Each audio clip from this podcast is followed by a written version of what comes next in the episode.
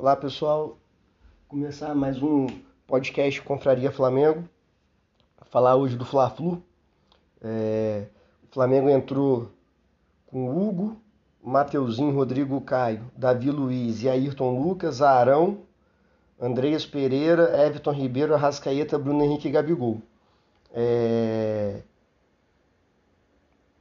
Fluminense, né? Entrou com o time deles também, base lá, que a maioria conhece, nada demais na escalação. O, o jogo começa equilibrado e aos 13 minutos o Flamengo toma um gol de escanteio. A bola desviada na primeira trave e o Cano faz um gol, um vacilo do Ayrton Lucas e do Davi Luiz.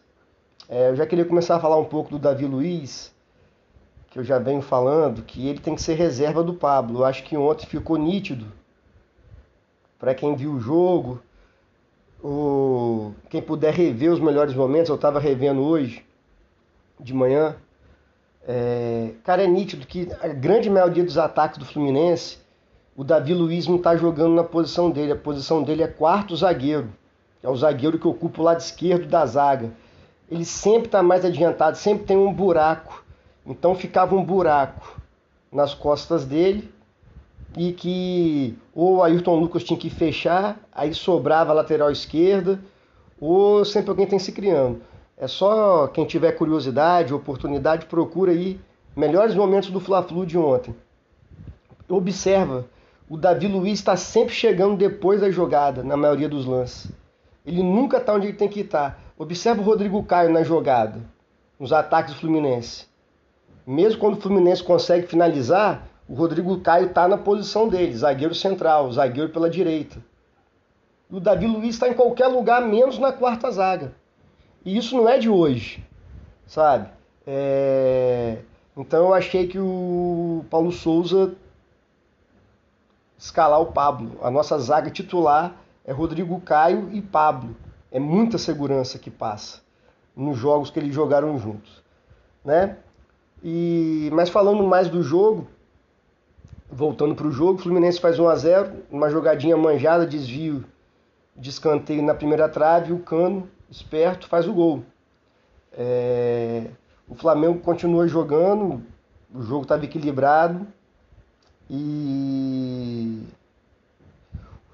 numa bola também o Flamengo vai crescendo no jogo, uma bola pela direita, o Mateuzinho faz uma boa jogada, recebe e dá um passe, né? Visando ali quem estava vindo de trás a bola é desviada, sobra na entrada da área e o Andrés Pereira acerta um ótimo chute. Já vou aproveitar para falar logo do Andrés Pereira. O Andrés Pereira fez um excelente jogo, né? Participa dos dois gols, faz o gol. No segundo gol, assistência dele para o Gabigol, ele conduz a bola bem. E ontem ele errou pouco, é verdade. Só que ainda acho que ele não vale 56 milhões, né? Mas Vamos ver, eu acho que talvez se o Flamengo conseguir uma prorrogação de empréstimo é uma boa coisa. Comprar, eu acho jogar dinheiro fora, né? Porque foi o primeiro jogo que ele fez bem depois de seis meses. A final da Libertadores foi em dezembro, esse jogo agora foi no dia 29 de maio, né? Praticamente seis meses para ele fazer um jogo bom. Se ele mantiver essa média em dezembro, ele faz outro jogo bom. Agora, espero do fundo do coração que ele jogue bem, esses jogos aí até definir se ele vai embora ou não. É, é óbvio que eu, enquanto flamenguista, quero que todos os jogadores joguem bem, né? E ele jogou muito bem ontem, foi um dos destaques. Espero que no próximo jogo, que é domingo, contra o Fortaleza, ele se saia bem também. Porque ele nunca manteve uma regularidade jogando bem, né? Ele faz um jogo bem mais ou menos, aí depois joga mal. Mas, como eu disse, espero que ele mantenha o nível de futebol apresentado por ele. A grande questão do Fla-Flu, acho que todo mundo viu, não vou ficar repetindo aqui detalhes do jogo, é, foi o segundo tempo. A partir do, Flamengo, do momento que o Flamengo faz o segundo gol, né, o, uma boa jogada do Andreas, o Gabigol abre pela direita, né, na meia direita, tabelinha e faz o gol. É... O técnico fluminense, Fernando Diniz, ele começa a colocar atacante, né? Ele começa a colocar atacante e o Fluminense vai imprensando o Flamengo lá atrás. Por quê? O Flamengo, como sempre, cansa. O Everton Ribeiro cansa, o Arrascaeta cansa e saiu machucado. Ainda não vi nada sobre gravidade, também que ele vai para a seleção uruguaia. Mas ele saiu sentindo. Teve um lance que o Bruno Henrique fez uma boa jogada, ganhou a bola do goleiro deles, do Fábio, e tocou para o Arrascaeta. O Arrascaeta chutou mal, ele sentiu, não sei se foi o joelho, alguma coisa muscular. Então, a partir do momento que o Fluminense vai colocando atacante e o Flamengo não vai conseguindo segurar a bola no ataque, a gente vai tomando sufoco. O Flamengo não vai conseguindo, né? A Rascaeta e Everton Ribeiro vão perdendo a força ali no meio de campo. O Paulo Souza faz as substituições. Ele colocou o Pablo numa linha de cinco. É, Mateuzinho, Rodrigo Caio, Pablo, Davi Luiz e Ailton Lucas. Né? Para tentar igualar a quantidade de atacantes que o Fluminense estava fazendo.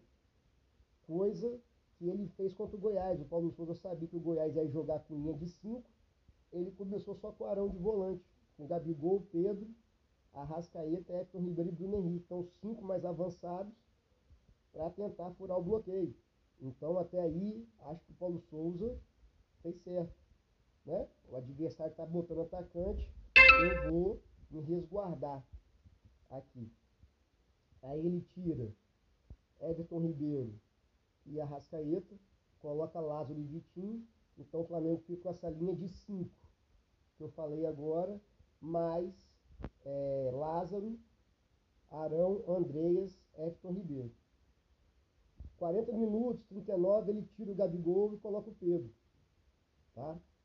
É, e o Flamengo, a ideia em si foi boa.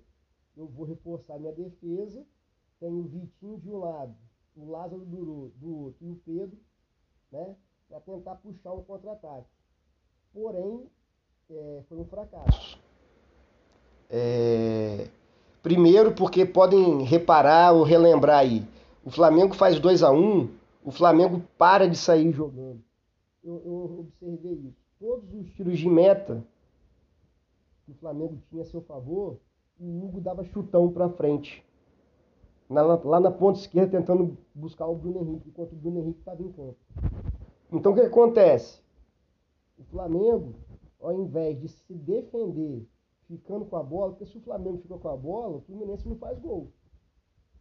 Só que por, o Flamengo teve que tirar o Everton Ribeiro e o Arrascaeta. Questões físicas. Eles não aguentavam mais. O que é um grande erro do Flamengo. Do preparo físico. Continua uma porcaria. Então, a partir do momento que o Flamengo não sai mais jogando, o Fluminense, o goleiro chuta, o Hugo né, bate de meta para frente. Na grande maioria das vezes, o time adversário consegue ficar com essa bola, que a zaga está de frente, o zagueiro é maior, é mais forte que o atacante. O Fluminense, então, abafou. Esse eu acho que é o primeiro erro do Paulo Souza e do time do Flamengo. Não continuar saindo jogando, sai jogando. O time do Flamengo é bom com a bola. Mesmo tendo colocado o Vitinho e o Lázaro, dava para sair jogando. Aí ficou dando só ligação direta, ligação direta. Bola batia e voltava, batia e voltava. Né? Aí o Flamengo, o Fluminense foi pressionando. E outro erro que eu acho, assim, eu nem acho errado na situação que se apresentou o jogo ontem, o Flamengo recuar para sair no contra-ataque. É uma, né? Fazer o quê? O Fluminense veio com tudo para cima mesmo só que o Flamengo em nenhum momento me pareceu treinado para isso. Você quer o, qualquer time, né? No caso do Flamengo, é um elenco que dá para ter variação tática, ótimo, né?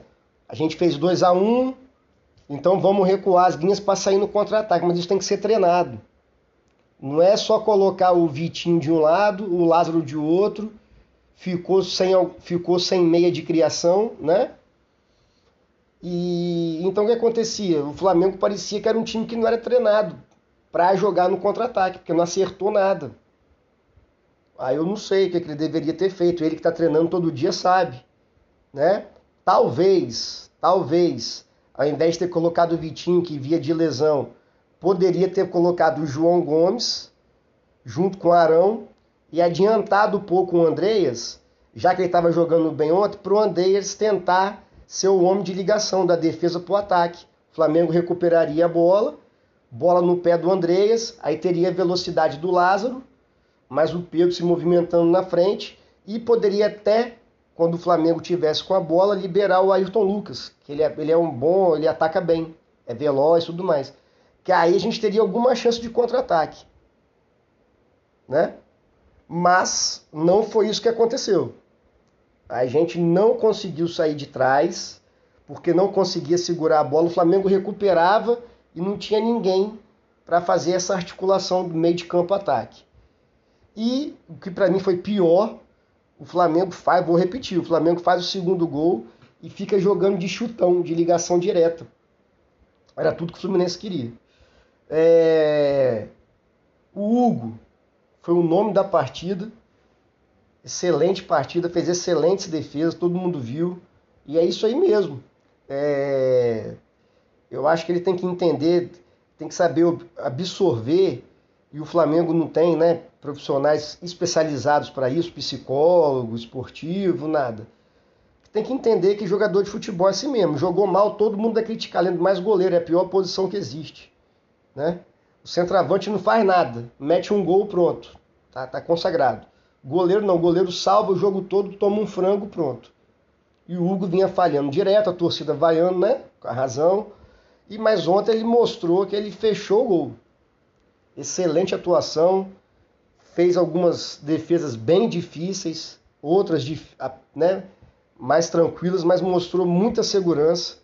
É, a jogada que o Cano saiu cara a cara e outra jogada também que o, o jogador lá do Fluminense, que joga bem, esqueci o nome dele, um atacante que veio da base, entrou cara a cara, justamente o Davi Luiz não estava onde era para estar, tá. tem um buraco, ele entra, para mim foi a defesa mais importante do Hugo, cara a cara com o Hugo, bate no canto direito do goleiro, do Hugo, o Hugo usa envergadura e espalma muito bem a bola. Para mim foi a defesa mais difícil, junto com uma cabeçada lá no contrapé que ele espalma muito bem.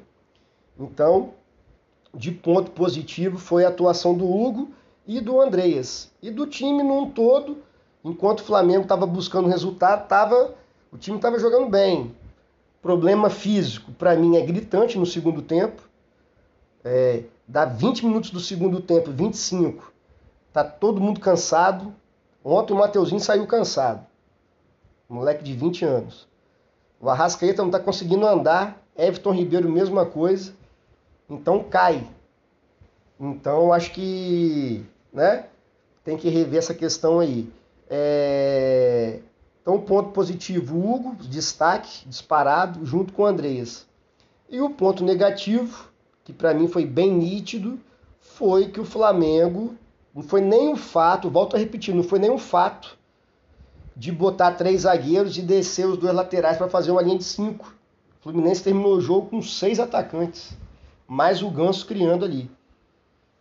Ele deixou só o dois zagueiros, um sendo o Felipe Melo, né? E aquele menino que é muito bom, o volante do Fluminense, o André. O resto era ganso para frente. Então ele tinha mesmo que dar um jeito ali na defesa. Só que eu volto a falar, você botar o time atrás em determinadas situações é, é válido, desde que você consiga sair no contra-ataque. O Flamengo ontem não conseguiu nenhum contra-ataque. E a impressão que me deu é que o time não estava treinado para isso. Eu acho que o técnico tem que treinar todas as situações. Falar, gente, se a gente estiver ganhando igual foi ontem, 2 a 1 um, o adversário sufocando a gente, nós vamos recuar, mas vamos sair no contra-ataque. E tudo se treina. Não dá para fazer um contra-ataque só na prancheta ali, falando, Vitinho, fica aqui, o Lázaro fica aqui. Não, você tem que treinar. Né? Você treina, o que você treina vai acontecer no jogo. É... Mas foi um ótimo resultado do Flamengo. Nós estamos a três pontos do líder. Que, mais uma vez eu falo, esse Brasileirão não tem nenhum time sobrando. O Palmeiras me ganha com um gol de escanteio lá, que a bola desvia no zagueiro ainda. O Atlético ganha de 2 a 1 do Havaí, dentro do Mineirão, o Havaí fez 1 a 0. E o segundo gol deles foi uma rebatida de escanteio lá. A bola sobrou, o, o Sacha chutou meio errado, fez o gol. Quer dizer, não tem nenhum time muito acima da gente não, tá tudo no bolo. Se o Flamengo acertar, né, questões táticas ainda, a parte física, eu acho que dá para brigar pelo brasileiro, tá? É... Como eu falei, domingo, 4 horas, tem um jogo importantíssimo contra o Fortaleza. O Fortaleza até agora só tem dois pontos no campeonato. Porém, eles não estão, né? É, a Libertadores está em folga agora, só vai ter jogo no final do mês de junho. Então o Fortaleza vai vir descansado e vai vir com tudo porque eles têm que reagir no Brasileirão. Não adianta fazer uma boa campanha na Libertadores e ser rebaixado, né? Então vai ser um jogo pedreira para o Flamengo.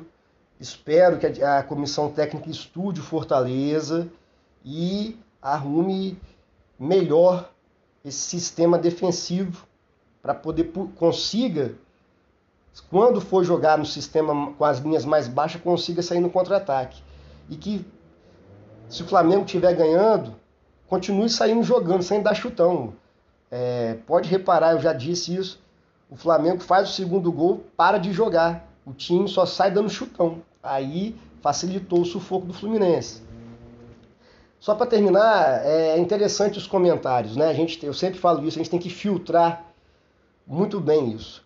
Quanto o Botafogo, o Flamengo dominou o jogo. O Flamengo dominou, perdeu um caminhão de gols. O Flamengo dominou mais o Botafogo do que o Fluminense dominou o Flamengo. O Fluminense abafou botou um monte de atacante, né? Mas não foi assim um massacre, nada. Eles tiveram mais oportunidade de gol, porque eu, como eu falei, o Flamengo não conseguia sair de trás, não conseguia ficar com a bola.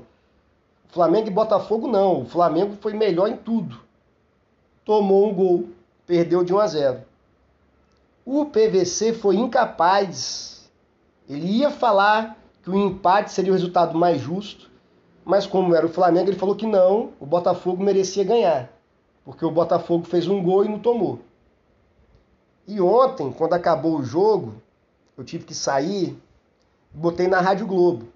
Cara, para os comentaristas da Rádio Globo, esse time do Fluminense tem que disputar a final do Mundial com o Real Madrid, que é mesmo nível de Real Madrid, Liverpool, entendeu? Para eles, o Fluminense é um timaço e que massacrou o Flamengo. O Flamengo, pô, então, só para terminar, quando o Flamengo, no jogo de ontem, ganha, eles reclamaram do goleiro.